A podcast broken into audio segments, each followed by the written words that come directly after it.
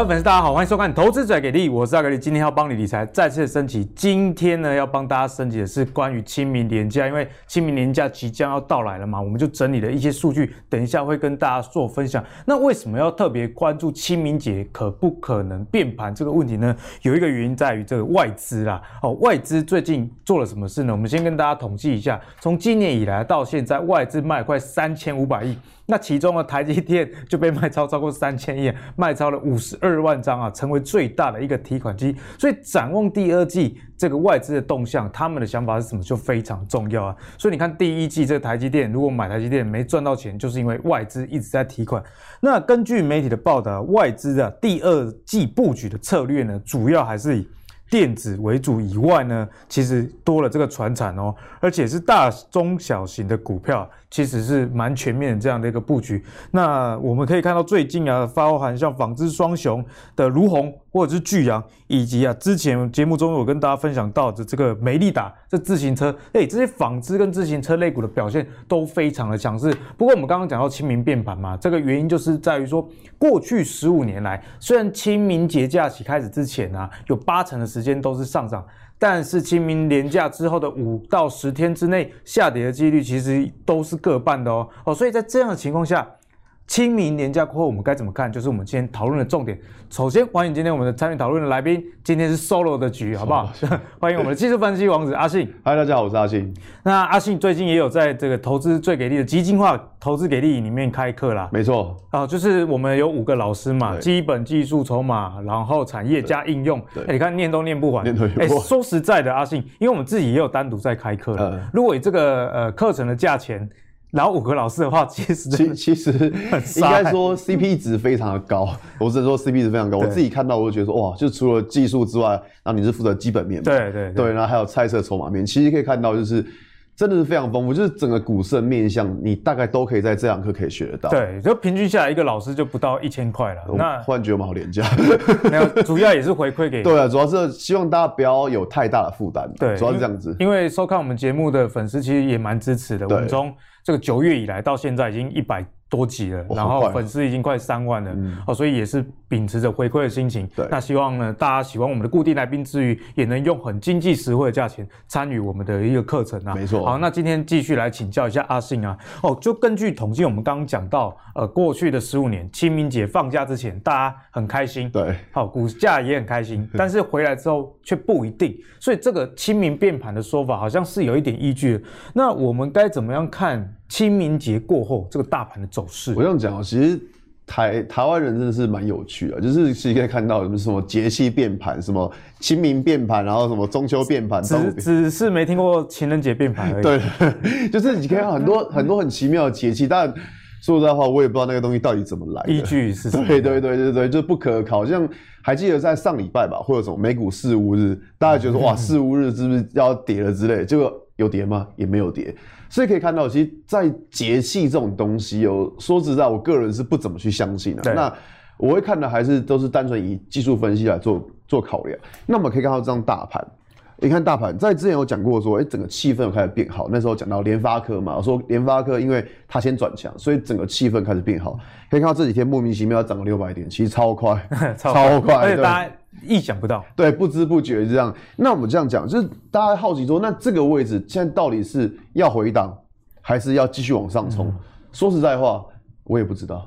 对，真的，真的，真的，没有人知道。没有，我因为没有，我没有人知道说到底明天会怎么走，或后天会怎么走。所以说，那这边其实关注两个重点。第一个是指数它到底能不能够创新高。嗯、我这样讲，我是看到前波高点这附，哎，前波高点这边没有列出来，看到前波高点位置，现在指数到底在未来它能不能够再继续创新高？我觉得这是一个关键。因为如果指数能够继续创新高，那当然市场上面的气氛信心就会比较好。对，没错。所以创新高是一个。那再来会看到就是下面这个跳空缺口。一六三二五这个位置，可以看到这个是一个上涨的缺口。那我们这样讲，像那种上涨的缺口，缺口的下缘它就是一个支撑点。嗯嗯。也就是说，现在股价它出现了一个上涨的跳空缺口，未来啊，我就观察说，指数它不能够再跌到这个缺口下方。我这样讲，它如果回补这个缺口，其实都不怎么强了。那更不用说，它如果说把这个缺口回补之后又跌下去的话。那反而要小心，那指数可能这边又会再进行一个震荡的整理。所以说，我们不会去管说清明变盘或是端午变盘，反正不管，就对策比预测重要。我们不不管什么变盘，我们只在观察说什么点位，像刚刚讲的创新高，它能够指数能够创新高。代表市场的氛围就是好的。那如果指数回补了这个缺口，那代表说市场信心没有这么强烈。嗯、那我们用这种方式就可以知道说，操作资金，那你就稍微缩小一点。然后如果再继续跌下来又创新低呢？哇，那可能就要变放空了，你知道吗？所以说，其实我们只是把每一个关键的位置把它抓出来。那指数怎么走，那我们就会调整我们的操作步调。这样就可以了。其实技术分析真的就是就线论线啊。对哦、那设定好所谓的压力支撑，对，没错。那你自然知道说，哎，你的停利点或者是停损点在哪里。那在这次课程中，阿信也会跟大家讲得更清楚。没错，我要怎么去抓支撑跟压力，这很重要。对，因为其实大家在讨论这些什么会不会变盘啊，有我我觉得有一个原因啊，阿信刚刚提到嘛，不为什么什么节除了情人节讨论的是变心以外，其他节都在讨论变盘。对啊，没错。就是因为大家心里面其实没有一把尺，对，所以才会有这种疑虑了。就是你没有。对自己的操作没有一个依据，你不知道说哪个哪个地方你要做什么，所以你会变成说涨也怕跌也怕。我觉得这是多数的投资人遇到最重要的、最最大的困难点，就是说涨上去你也怕，跌下来了你更怕，对不对？那我觉得说在操作方面，就是你要有个依据，你才知道说哦，在这个位置你要做什么动作，你该加码。还是应该减码，还是该停损？我觉得这个蛮重要的。对，那阿格力还有一个想法，就是说，为什么我们这次基金化投资给力营啊，就是范围这么全面，基本面啊、技术、筹码等等，呃、是因为我自己是基本面为主的投资人嘛。可是基本面派有一个呃。诶、欸，比较不足之处是说，看大盘的时候，并没有办法用基本面去预测大盘怎么走，这是比较难的、嗯、哦。所以加入的这个技术面的概念，我想是补足这一块不足，然后提供给大家。嗯、因为喜欢我们节目的人很多都是喜欢基本面的，但为什么会有技术面存在？我觉得你基本面选出一些股票之后，其实技术面是辅助找进场呃或出场时间点。因为这样讲，我觉得说像现在这种情况，就是说。就是各位的投资，它可以去设定个投资组合。就是你不可能说所有股票哇，你都找那种小标股哇，那个风险太大，嗯、万一大盘有个三长两短，那你整个就挂了，对不对？那可是如果说你是用这种，比如说阿格力的基本面，然后跟技术面做搭配，你这是可以去创造一个投资组合，就同时可以有。进攻跟比较稳健的投资组合，我觉得这样子的话，在整个配置上面其实会相对来的安全。对，其实我自己的买卖也都会参考技术指标，只是说这些股票可能是基本面选出来的。嗯，那阿信虽然在节目中常常跟大家讲的是技术，但你常常听阿信的论述，其实也对产业面是先有关注，再去看技术。没错。所以呃，我们这个基金化投资给力营就是希望帮大家补足在产业基本、技术筹码，我觉得是非常全面的哦，提供给大家做参考啦。好，那接下来要展望一下。在第二季啊，因为第二季是传统台湾电子股的淡季。不过我们最近可以看到，这个美国的科技类股开始转强持稳这样子的一个情形。那虽然之前台积电呢 被卖了五十几万张，然后 Intel 自己要盖晶圆厂的消息影响到股价下杀了一波。不过最近股价又回到下杀前的差不多的位置了，所以看起来也没有太深的这个影响。那另外除了这个台积电以外，还有看到联发科，哎，联发科最近联发科很强哦，一千杀到这个八开头，现在又回又回又回到一千，又回又快回到一千了，而且已经有这个。外资的目标价已经设到一千四百五十元了，所以随便喊的，随便喊的，所以该怎么看呢、啊？哦，第二季资金是不是有机会重回电子股？我这样讲，我其实在今年在呃在好像不知道哪一节节目就跟大家分享过，我说今年一个很特殊的情况就是说，你会发现像刚刚讲的，就是传产嘛，对，电子跟船产它会就是会跟跷跷板一样在轮动轮来轮去的，因为。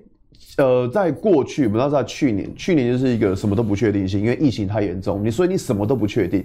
那什么都不确定的情况之下，大家知道怎么样做梦？对，这个看谁那个梦画的比较美，这样，然后资金就会进去。可是今年不是这样子，今年大家会找什么？大家今年大家会比较关注在于一些有基本面的股票，所以这是今年跟去年一个最大的不同之处。那我这样讲，那现在马上就要到第二季了嘛？那第二季其实，如果我们拿今年第二季跟去年的第二季来做个比较，其实最大的差别性就是在于去年第二季的基期非常的低。嗯嗯。对，我们知道去年疫情非常惨嘛，所以第二季的普遍基期非常的低。那我们知道说去年基期这么低的情况之下，所以今年第二季，呃，各个产业交出来的财报应该是不会太差。那我这样讲。那现在大家最关注的应该还是在于台积电这部分嘛，因为刚刚讲到台积电这真的是多事之秋，就是常常就是要不然就是被今年好像犯太岁，对啊，他该去拜个拜了，那要不然就是被 Intel 弄一下，然后要不然就是被外资调降，然后要不然就是什么其他的事情。那我这样讲，其实像台积电，它今年又今天有个事情，就是什么董事长出来，他说什么二八纳米重复下单。哇，overbooking 这个大家看到要吓死，嗯、对不对？因为现在重复下单代表什么？代表说大家库存增加了。对对，大家看到这个新闻吓死。那我先跟大家这样大概讲一下这个新闻好了。就今天在出来这个新闻的时候，我们看到台台积电今天就下跌了嘛。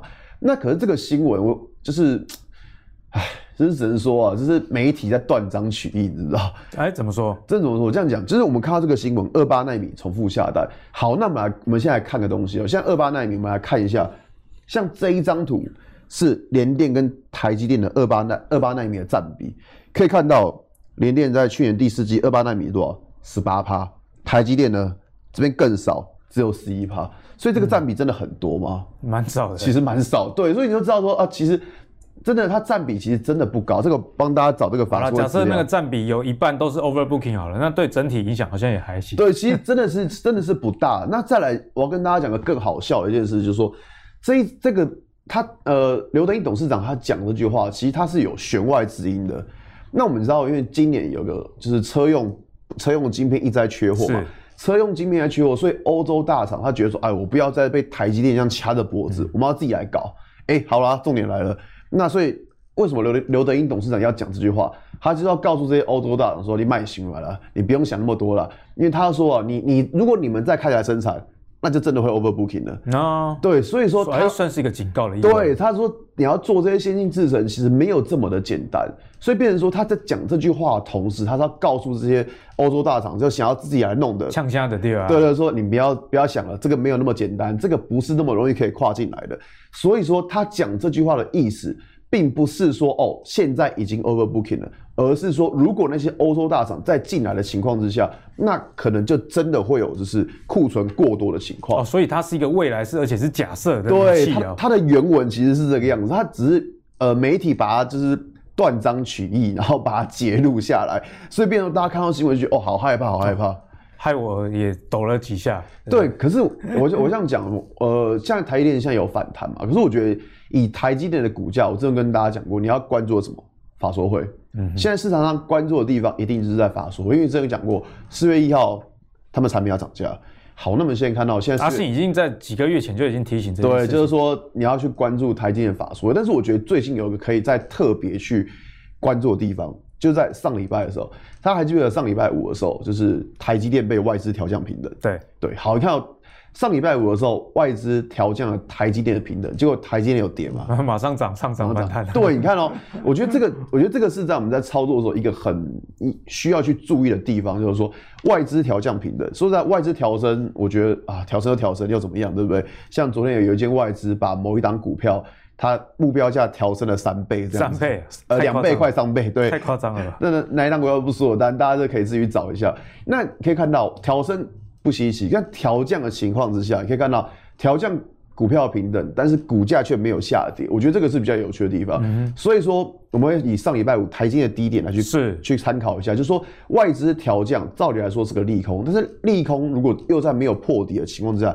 就是不是有可能会代表说是利空出现的现象？我觉得这个是可以给大家去做一个思考的地方。所以大家在看待这些新闻的时候，真的不能只看标题啦，对啊，还是要有背后的一个产业。标题杀人，真的太夸张、啊。不然就多看投资最给力。没错，就看阿信跟我们其他来宾都会帮大家做一个详尽的解析。好，那讲完了这个台积电啊，以及这个电子的资金以外呢，其实阿信也跟大家分享，去年第二季其实是一个比较低的机器，对，所以今年的这个财报年增率其实应该说是不会太意外。才对了，哦，所以第二季大家还是比较呃太过于担忧。那接下来我们来看的这个族群呢是很好玩的哦，因为电子类股的涨价其实从 IC 设计这种上游一直涨嘛，涨到下游各式各样电子零组件。阿信在之前也有跟大家分享啊，他觉得今年一到六月主轴，每个月主轴就是涨价、涨价再涨价。对对对、哦。所以其中一个涨价族群就是这个 ABF 窄板，因为这个这个五 G 啊、AI 啊跟高速运算的需求之下，其实 ABF 的载板其实市场上非常的看好。那外资评估整个 ABF 载板的需求大概会从二零二一到二零二三，哎，这三年哦，所以是满满满的状态。同时，他们也调升了这两家公司的一个目标价哦，像是欣兴啊跟南电，目标价最高都到这个一百零二啊跟四百三，哎，其实是相当的不错。但是刚刚阿信有特别提醒我们，调升跟调降的时候，你要有不同的一个思维。对，所以关于这个调升 ABF 窄板这个族群，我们该怎么看待？我这样讲，其实，在上礼拜来节目的时候，我就讲到南电这档股票，我这所以你看，其实其实看我们节目可以。比外资还要早，真的。对，在上礼拜的时候我就讲过南电这档股票，那它昨天其实也大涨，大概有快要将近八趴，所以涨幅也是不少。那我这样讲就是说，其实外资调升哦，这个以后再来跟大家介绍好了。反正它就是有一些美感在，就是你不要看到外资调升，觉得哦外资看好，没有这没有这回事。之前跟大家讲过，调升平等是研究员，要不要买股票是操盘手，两个是不一样的人。所以说调升归调升，那我们来看，就是稍微。呃，有个印象就好了。那讲到 ABF 载板，那我们知道有三间嘛，就是刚只列出来两间。可是我今天对，可是我今天要介绍的是另外一间，叫景硕。景硕对，就唯一没有列出来，就爹不疼娘不爱这一档这样子，就外资也不看它，什么都不看它。但是我要讲就是说，你看哦，如果我们把景硕跟南电，我们两两档股票来比较一下，我们来比较一下位阶好了，可以看到哇，南电就是今年以来就是不是从今年，去年以来就开始一路大涨，嗯，涨得这么凶。那可是反观锦硕呢？哎，你有发现好像还好，它也才刚创历史。这个是多少周期的线？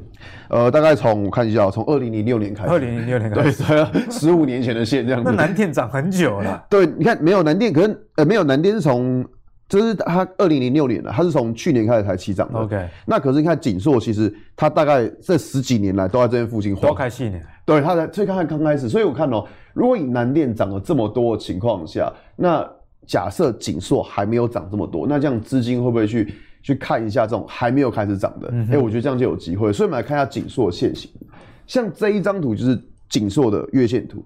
那我这样讲，在现在，像今天是三月三十一嘛，没记错应该三十一。对对，今天三十一号。那所以说马上就要迈入四月，那我们这样讲。迈入四月要干什么呢？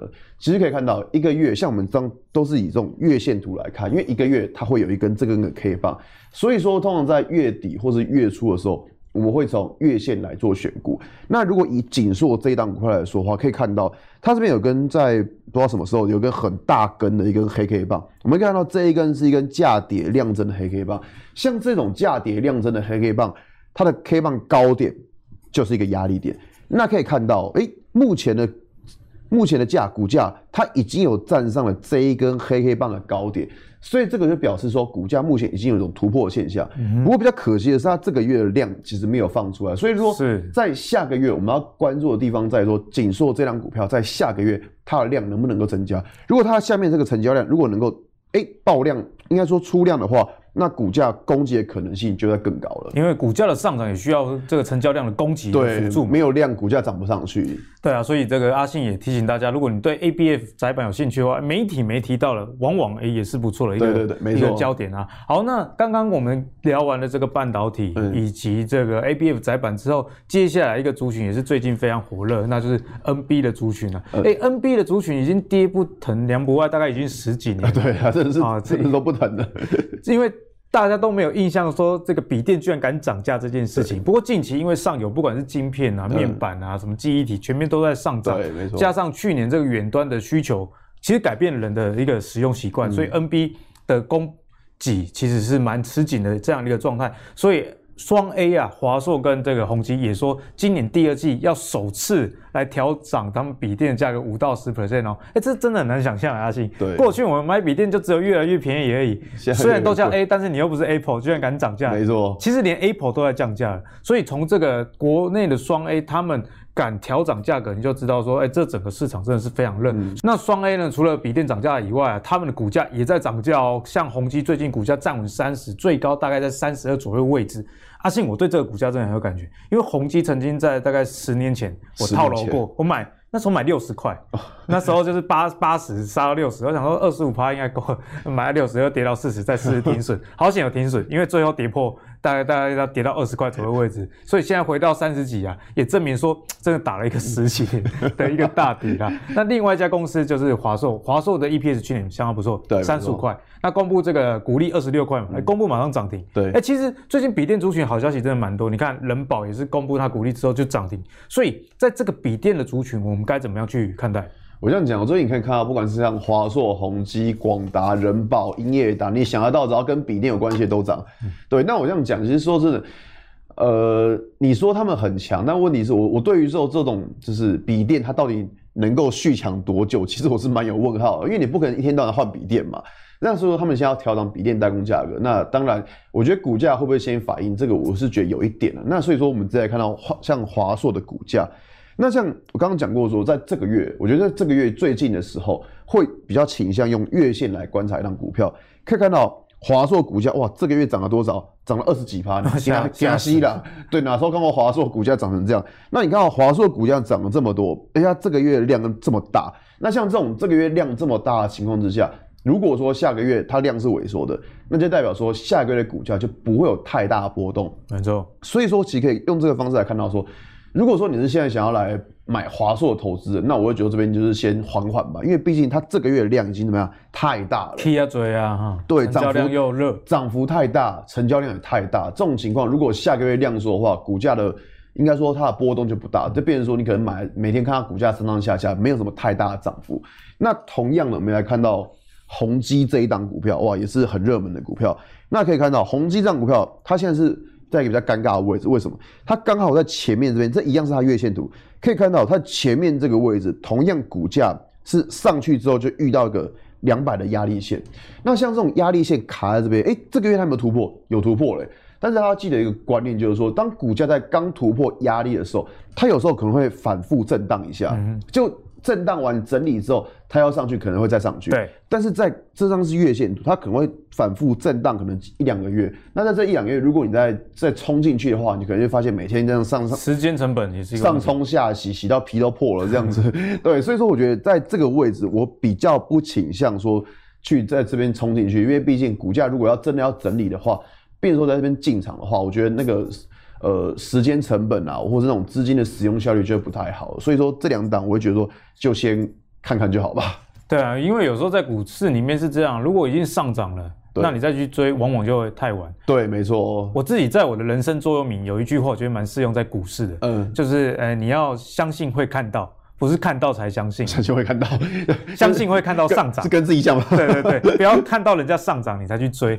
哦，不不管是追女生也好，或是追股票，都是要超前部署，都要超前部署，对对对，从从小养成嘛，从小养成。所以阿信常常跟大家讲，这个技术面，我觉得也有异曲同工之妙。对，因为其实有时候一档股票即将要创高的时候，从技术面上就大概可以看得到端倪。对，就是比方说成交量啊，啊。以及阿信常常教我们的这个。均线的排列是正确的，由短到长。哎、欸，你看阿格力都有在都有在学习，就是我们这样讲了那么多集，大家 应该都讲到记起来了。对对对，那如果是比较有效率的学习，我觉得这个基金化投资给力就是一个很好有系统的方式。没错，因为呃，我也有另外一个座右铭，等一下再分享给大家。还有另外一个座右铭，对对对。我们先问股票，因为到最后一个 part 了啦，最后一 part 就是韭菜题，就是本节目固定的一个初衷。有这么快吗？我们这里还有好多题。没有，就最最最后怕就是要问大家，问大家就是帮大家问啊。好，第二季我们该关注什么？因为之前阿信有跟我们讲。哎，自行车，你上次跟燕妮姐那一集有说啊，美利达，哎，美利达最近飙翻天，对，美利达跟巨大最近都涨翻天。阿信真的是研究股票，我觉得真的蛮有一套，就自行车都变风火轮了。所以你看他上礼拜戴那个口罩嘛，就是他每天研究股票都要凌晨三四点，早上七八点又继续起起来看这个财经的新闻。没有，其实身体虚，身体虚。哎，你不要这样，我帮你包装的这么好看。好了，阿，你从这阿信的这一点就可以知道，真的是很诚实。对，所以这他的课程教给大家，我相信也是他第一手，而且是真正有在用的一个。工具啦，没错。哦，回过头来，我们要来问一下阿信了。清明节连假之后，有哪些族群是你特别关注？我这样讲，像刚刚讲到，像脚踏车，现在脚踏车已经喷上天。那所以说，这个已经喷上天的族群，基本上我们就是不太再去关注它，因为其实在在买，你说真的这边要追，当然风险比较大。所以说，我先跟大家讲个观念，就是说我们在用技术分析的时候，其实技术分析不是让你说看到股价上涨才追，那这样每个都会技术分析，是，而是要在股价在整理的过程当中，你能够先大概先预，不能说完全的猜到，应该说先大概去对，你去看个几率，就大概去猜想到说它以后它是有机会可以往上突破的。所以说，我觉得技术分析的过程当中，就是绝对最重要的不是去追，而是说在用技术分析的方法去判断说什么样的股票它是有可能在。在接下来它会有表现的，是。那好比说，我们今天看到联发科，像联发科这一档，其实在上次有讲过，像最近这几天可以看到联发科也算强。那为什么看到联发科呢？其实会关注的原因是在于说，在上一次节目跟大家讲到，就是说盘面的气氛开始好转。那好转这边开的第一枪就是联发科，对对，所以像这种，如果说我们会去观察说，在盘面开第一枪的股票，因为毕竟。开第一枪的通常都是比较有基本面的，对。那像那种开到已经开到最后一枪的，那可能就是一些臭鱼烂虾之类的，就比较不会，它就比较没有什么基本面。所以如果以联发科的状况来说啊，可以看到说，像这张图同样是股价的月线图。那如果说以均线排列来说，哎，联发科均线排列正确的，那再来就是说，它这个月的涨幅其实并没有太大，那量能也没有放得太大，所以像这种情况代表说，它整个月线。第一个，它量能没有失控；再来是股价涨幅也没有失控。是，像这种股票就可以比较值得我们来关注它。那可是我们在找进场点的时候，其实不可能只单纯看月线，因为月线是一个月的形形态。如果你用一个月形态这样来看，可能有时候会太长了一点。嗯、所以，我们用月线来做个大方向的判断之后，还是要回到什么？回到日线来看。日线对，像这一张就是联发科的日线图，其实。联发科日线图关键就在这个颈线的部分，那打了个 W 底。对，我这样讲，这个 W 底现在到底成型了没吗？其实还没有，还没有。对，因为其实关键在于什么？关键在于说，如果股价它之后回到颈线附近的时候，这个 W 底它到底能不能够撑住颈线？如果颈线能够撑住的话，才表才代表说这个底型有成功。所以说，联发科目前的状况就是说，假设股价，假设股价日后真的有拉回，是，那我反而会关注在于说。在颈线的这个部分，它到底能不能够守稳？嗯、那如果说颈线部分能够守稳的话，诶、欸，那代表说它这个一个小小 W 底型就出来了。其实，在均线或者是颈线的观察，阿信常常提醒大家一个重要观念，就是多测试几次啦，对不对？对，如果测了一次、两次都撑住，那那里真的是一个你可以相对比较有信心，知道说几率很高的一个支撑点啊。所以联发科如果有兴趣的朋友，不妨来关注 W 底的这个颈线。没错，如果回测颈线。有撑住的话，那后市当然就是相当的可期。没错，那同样看到上游的 IC 设计，你们知道 IC 设计最近涨翻了嘛？只要看到 IC 设计开始射飞镖，大家都有 IC 两个字就可以。对对对对，大家都会涨这样。那如果说我们看到 IC 设计这么热的话，那我们来看到晶圆店，因为晶圆店就是联发科，它是联发科的大客户，所以说我来看到晶圆店，晶圆店的情况可以看到，诶，它目前的均线，它同样也是一个多头排列。那如果说看到量跟价呢，可以看到这个月目前它的量。有没有过度放大？没有。那价格呢？诶、它这个月涨了多少？涨了四趴，其实也还好。它的量跟价其实也都没有失控。所以如果以晶圆电子的话，这张图来说，它的月线形态其实还是 OK 的。那同样的，我们看完月线之后来看什么？看一下日线图。我觉得这张日线日线图就比较有趣了。大家可以看到，在紫色线头这根大量 K 棒的地方。大家很好奇说，为什么支撑压力要画在这边？对对，你看哦，我这样讲，我们在画压力线的时候，有一个很重要的观念，就是说，当你画完压力线，你第二步骤一定是去检视你画的这条线到底对不对。像有些人会习惯说，哦，他在高点画一条线，问题是刚刚这么简单，大家都会画了。我这样讲，我们为什么要画压力线？因为我们去找进场点的时候，就是当股价突破原本压力点的时候。这个时候会是一个我们进场点，压力转支撑，没错。所以说我们看，那我们再把这一根 K 棒的高点把它画起来，可以发现哦，股价在过去这一段时间，它只要碰到这个高点就被打下来，碰到压力锅的上缘，马上会掉下来，马上要掉下来。你看，每一次碰到，每一次掉下来，屡试不爽。没错，所以我们在未来要观察的方向就在于说，股价它到底能不能够站稳这个压力线。如果股价它能够站稳原本的压力的话，这个就表示说原本的压力会。变成是一个支撑的情况，那这样就比较有利于股价后续上涨了。那除了这个联发科、晶圆电以外，还有没有其他的类股啊？是这种非电子的，值得我们大家去追踪？我这样讲，就是还是有的。就好比说，我们看到中红，像有些人会看中钢啦，但中钢真的是有点慢。所以说，同样都是钢铁。那我这样讲，在钢铁这个族群，其实我之前有讲过，就是因为各国要基础建设嘛，没错，像不管是中国、美国都一样，你要盖铁路、盖房子都不需要，都会需要钢。所以说，在钢铁这部分的话，其实它今年的行情也是不会看淡的，因为毕竟这么多国、这么多国家都要盖基础、都要弄基础建设，所以钢铁的需求一定还是有的。那再来可以看到，像如果以中红这一档股票来说啊，它的关键会在这个地方，大家就很好奇，为什么在这边？它量又不大，那为什么在这边？因为这个地方它就是一个什么？它就是一个起跌点，可以看到股价从这个地方摔下来之后，它在这边盘整。那所以说可以看到今天的股价，哎，它有站上了这个起跌点了。所以表示说，如果股价它站稳了这个起跌点的话，就表示说这边原本的这个压力它就已经被化解掉了。是，所以未来就观察说这个起跌点会不会被跌回去？跌回去就不行。那如果这个起跌点都一直有站稳的话，那当然。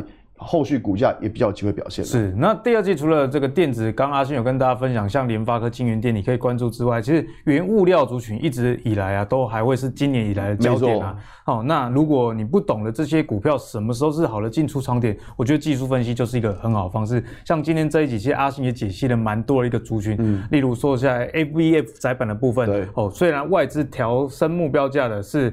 这个新兴跟南电，但是阿信的反过来跟你说，紧缩为什么会提紧缩，也是来自于一个线型跟技术分析的一个比较。那除此之外，在 NB 的部分，阿信也提醒大家，你如果看月线，阿龙一跟 K 啊，只要各位 K 你在瓦巴，对啊，啊，你再追就已经太晚了，好不好？所以呢，如果你想要学习一套正确有逻辑的均线的排列组合，以及啊该怎么看支撑啊压力这一点，我觉得阿信的课就非常值得大家以上了。我刚刚不是欠大家一句座右铭，嗯，好。那一句座右铭就是：哎，够努力才能看起来毫不费力。你不要看阿信啊，这样子支撑啊，这样子压力。其实我我觉得任何投资大道至简啊，真的讲的很简单的东西，其实背后的这个含量是呃非常的底气，非常的足够。那阿信还是要花点花点心思去学，说怎么样去判断。我觉得这比较重要。那阿信，你可不可以跟大家分享一下，在这堂课啊，你希望带给大家的，以及说希望大家的观念上有一些什么调整？虽然。